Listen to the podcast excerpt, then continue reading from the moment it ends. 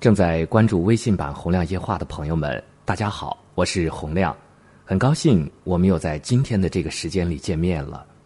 在生活当中，无论你生活在哪里，你所处的这个世界永远都无法完全按照你的想法去完美运转。隔壁邻居不会按你期望的保持安静，亲戚家的孩子不会按你的期望去乖乖的守规矩。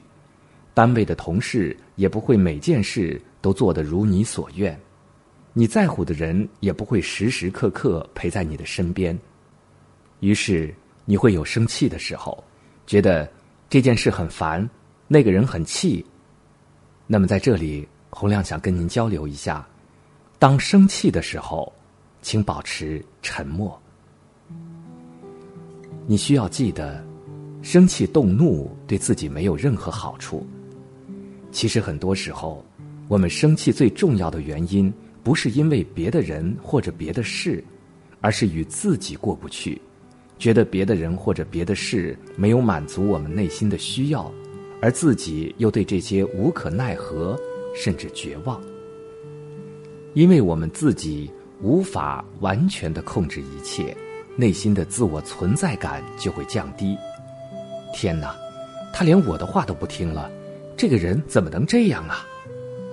于是我们就会想方设法提升自我存在感，这样下去不行。我一定要让他知道，我不是好欺负的。而生气发火这种强烈的情绪表达，就成了很多人恢复存在感的本能首选。但是，控制不了自己的情绪，一味的生气发火，对自己毫无好处。俗话说：“大怒伤肝。”医学研究显示，生气时人的肝脏要比平时大了一圈儿。对于亲近的人，我们好像更容易生气，尤其体现在家庭生活中的相处。你怎么还不洗碗？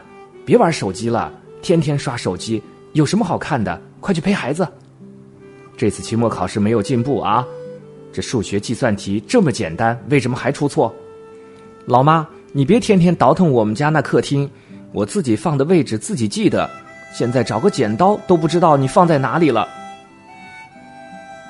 不妨在生气前先想一想自己到底需要什么。既然生气什么好处也都没有，干嘛要和自己过不去呢？生气时保持沉默是最理智的方法，可以避免伤害他人。情绪一激动，脑子就混沌一片，可能说出你本不该说出的话，伤害你本来不想伤害的人，甚至会引发尴尬，闹起风波。生气的时候，有的人选择一番口舌之战，吵个天翻地覆，才能显示出自己的厉害。有的人砸东西、摔物件儿，来发泄心中的不快，这些看起来多爽啊！但真正最理智的办法是先保持沉默。不论别人是因为什么理由没有达到我们的预期，我们都应该说服自己，把心中的怒火压下去，保持冷静的理性，不要上来大动干戈，因为你一时着急下的言行。很可能对别人造成伤害。也许他在看手机，是处理工作上的一个紧急任务，虽然他也不想接，但是领导的安排不得不听。解决完问题，就会去洗碗带孩子了。也许孩子数学题的出错，是他考试那天状态不好，最近学的知识难了，能跟上老师上课进度，保持不掉队、不退步，已经很不容易了。也许上了年纪的爸妈是担心你过于操劳，才弓着身子帮你收拾收拾屋子，把东西放错位置也不是他们愿意的。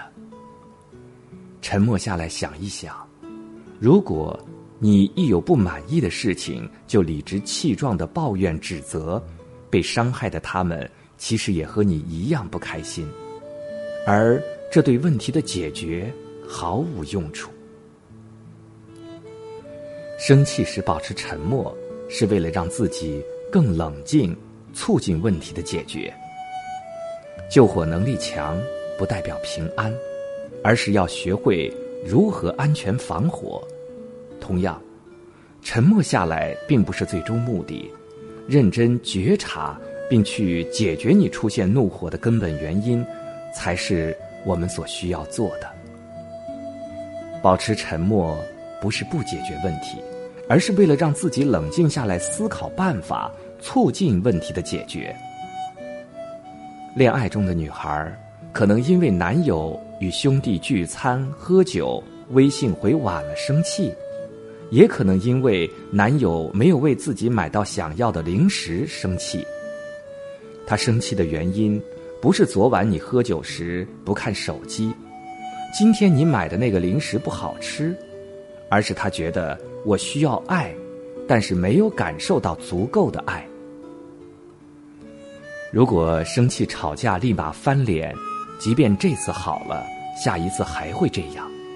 只有沉默下来思考清楚，才可能对自己的情绪和需求有清晰的认识与表达，把问题解决好，两个人的相处才会幸福长久。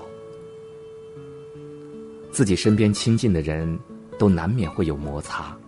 日常生活当中遇到的形形色色的人，也总会有激怒你的地方。大千社会，自己碰到什么人、什么事儿，都不是你完全能够决定的。一个人的改变与事情的走向，也不是你完全能控制的。记得曾经在网上看到过这样一句话，讲的特别的生动：如果他是猪，我才不要和他摔跤。因为不管输了赢了，自己都搞一身泥。如果他不是猪，我也没有必要再激怒一个好人。总之，我们一定要做自己情绪的主人，控制住自己生气的总阀，从源头上进行掐断，而不是水管爆裂修水管，龙头漏水堵龙头，而保持沉默、冷静思考、理性面对。